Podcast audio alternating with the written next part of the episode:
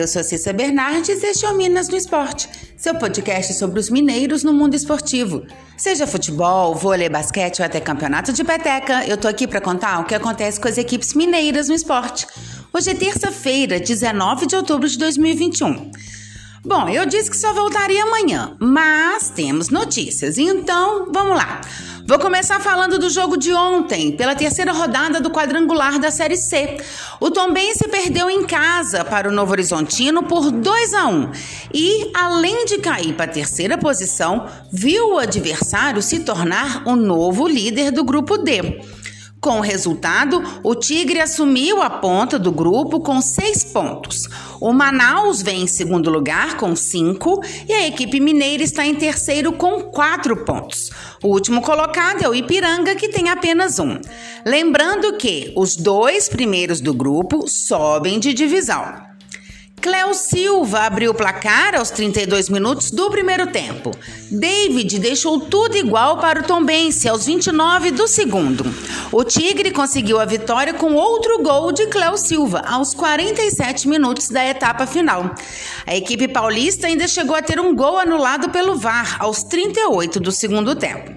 O próximo compromisso do Tombense será novamente contra o Novo Horizontino, mas desta vez na casa do adversário, no interior de São Paulo. A partida será domingo, às 16 horas, no estádio Jorge de Biase. América. Ontem, o clube acertou a contratação do novo técnico do time, Marquinhos Santos. Ele estava no Juventude e chega agora no América com a missão de garantir a permanência do Coelho na Série A do Brasileiro. O contrato vai até maio de 2022. Marquinhos Santos não resistiu à queda de rendimento do Juventude no retorno do Brasileirão e deixou o time em comum acordo, ontem mesmo, na segunda-feira. Ele é considerado um dos nomes mais promissores da nova geração de treinadores do país. E à frente do América, seu primeiro compromisso será no sábado, às 17 horas, diante do Santos, na Vila Belmiro, pela 28ª rodada do Brasileirão. Vôlei. A temporada 2021-2022 da Superliga de Vôlei começa no próximo dia 23 com um jogo da primeira rodada masculina, enquanto a competição feminina começa no dia 28, também com um confronto. Tanto no feminino quanto masculino, os duelos de quartas de final, semifinais e finais serão todos disputados em série melhor de três. As finais da competição feminina estão programadas para os dias 22, 29 de abril e 6 de maio.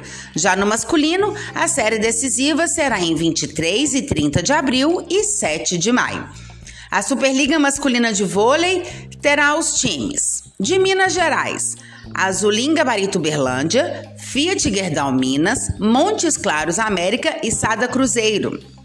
O Funvic Educacõe Natal de Rio Grande do Norte, a Pan Eleva de Santa Catarina, Brasília Vôlei do Distrito Federal, Goiás Vôlei de Goiás, SESI, Vedacity Vôlei Guarulhos, Vôlei Renata e Farmacon de Vôlei de São Paulo.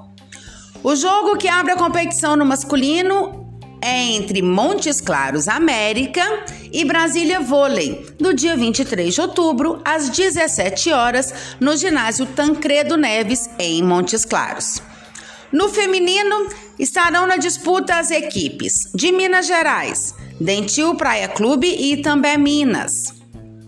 Tem do Distrito Federal Brasília Vôlei, o Curitiba Vôlei do Paraná e de São Paulo, Pinheiros, Osasco São Cristóvão Saúde, Country Clube Valinhos, Barueri Voleibol Clube e SESI Vôlei Bauru. Do Rio de Janeiro, Fluminense, Sesc e Flamengo. E do Paraná, Unilife Maringá. O primeiro jogo do feminino é entre Brasília Vôlei e Unilife Maringá, no dia 28 de outubro, às 17 horas, no SESI Taguatinga, em Brasília. Bom, então eu volto mesmo amanhã para a gente falar do jogo entre Atlético e Fortaleza pela Copa do Brasil. E claro, mais informações do esporte mineiro. Até lá! E se você quer saber sobre o seu time ou qualquer informação esportiva de Minas, manda mensagem, perguntas, dá um oi. Meu Twitter é arroba Bernardes e meu e-mail é cissabernardes.gmail.com. Até mais, boas competições para todos!